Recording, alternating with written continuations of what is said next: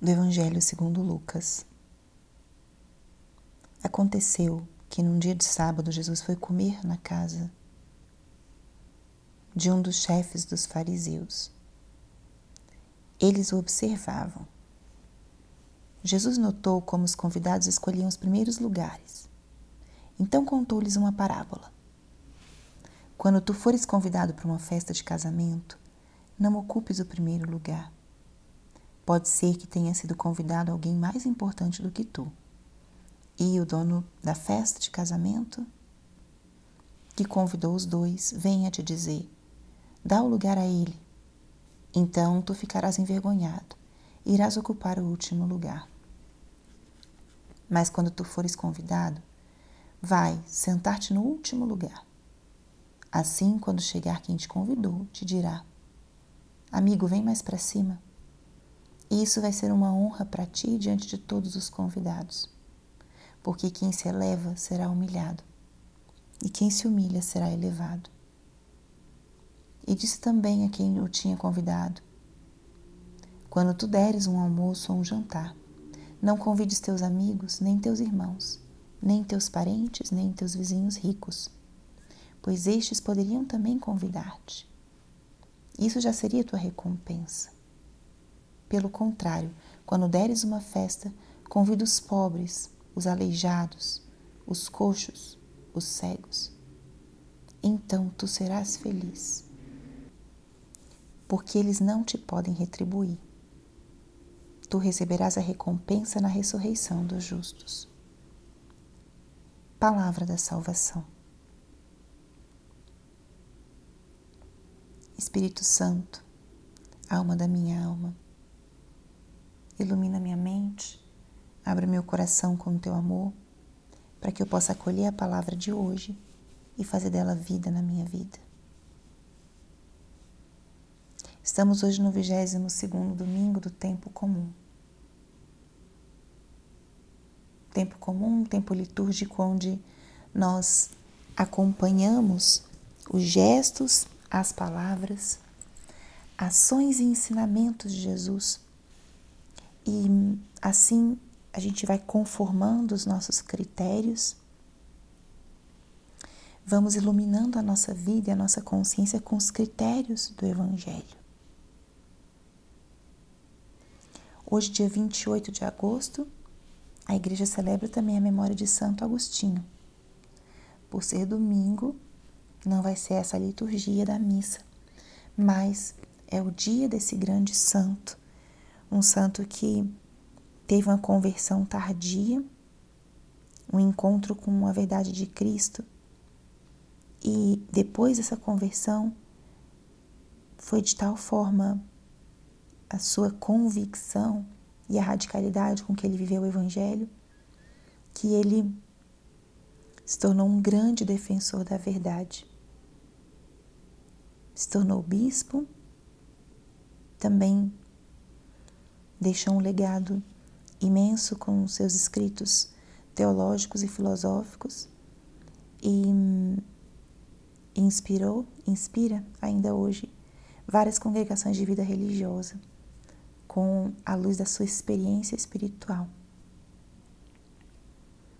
E o evangelho de hoje, desse 22º domingo do tempo comum, nos fala de duas atitudes muito importantes para a vida cristã e que Jesus, de certa forma, quis ensinar através desse evangelho. A primeira atitude é a humildade. Através dessa parábola de uma festa de casamento, Jesus nos ensina como nós devemos viver a nossa vida, os nossos relacionamentos, os nossos encontros com uma atitude de humildade, de serviço, de simplicidade.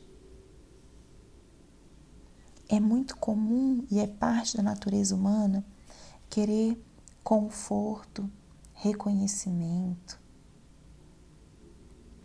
destaque, preferências.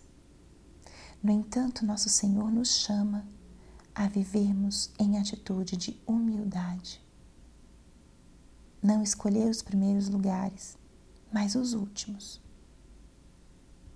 Se formos chamados a estar nos primeiros lugares, acolhemos esse convite, mas não buscarmos nós estar por cima dos outros ou simplesmente buscar esse reconhecimento.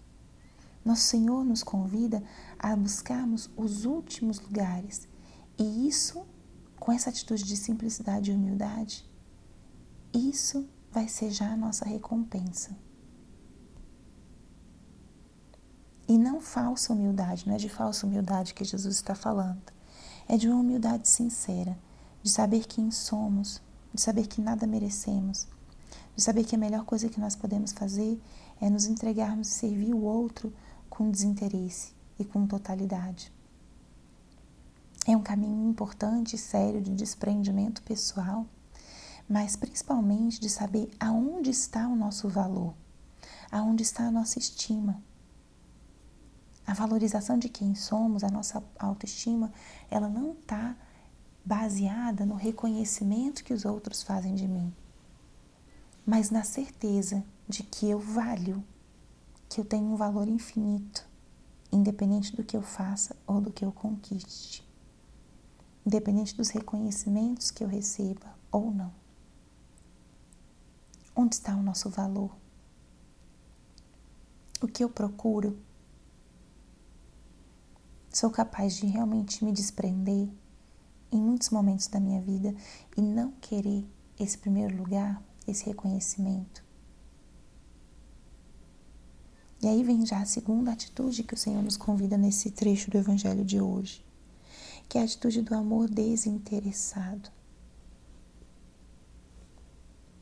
Aqui ele volta nessa ideia como nós precisamos ser recompensados, ser valorizados.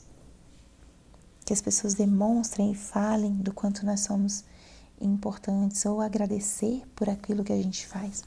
Mas o que ele fala aqui é que nós nos convida a exercitarmos esse amor realmente desinteressado. Não buscar oferecer as coisas para aqueles que podem nos retribuir, mas ele nos convida a nos exercitarmos no contrário, em oferecer algo valioso a quem não pode nos dar nada em troca. Você já fez essa experiência? de realmente se dedicar e se entregar a alguém que não pode te oferecer nada em troca, é uma das experiências mais ricas que existem. O que esse evangelho fala é verdade. Se tu chamas, convidas os pobres, aleijados, coxos, cegos, então serás feliz. Então serás feliz.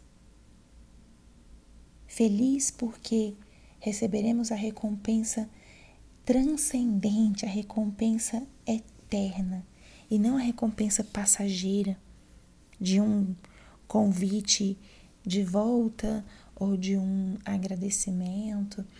São coisas muito boas, listas, parte da nossa educação e das relações interpessoais. Mas o convite que o Senhor nos faz é nos exercitarmos nesse amor, que é um amor desinteressado, que é um amor total, um amor pleno, que tem como recompensa a própria experiência de fazer o bem. Isso acontece muitas vezes quando nós vamos fazer uma atividade de levar algo, ou um bem material, algo do nosso tempo, para pessoas necessitadas. Elas não têm como agradecer. Ou quando a gente faz algum trabalho com idosos ou com deficientes, elas não têm como agradecer muitas vezes. A única recompensa é a clareza de que você está fazendo bem a essa pessoa, mesmo que ela não possa te retribuir. E o, Jesus nos convida a fazer isso não em momentos extraordinários, mas transformar isso num estilo de vida. Oferecer algo valioso para você àqueles que não podem te retribuir. Então, essa passagem de hoje já é um programa espiritual para essa nossa semana que está iniciando fazer o exercício consciente de não buscar o primeiro lugar, de acolher o último lugar. E que esteja tudo bem. Faça esse exercício. Dá para fazer de formas tão simples no dia a dia, ceder o passo, a passagem para alguém, num, seu, entrando num edifício ou em algum lugar público, ser o último a se servir na mesa, deixar que os outros se sirvam primeiro,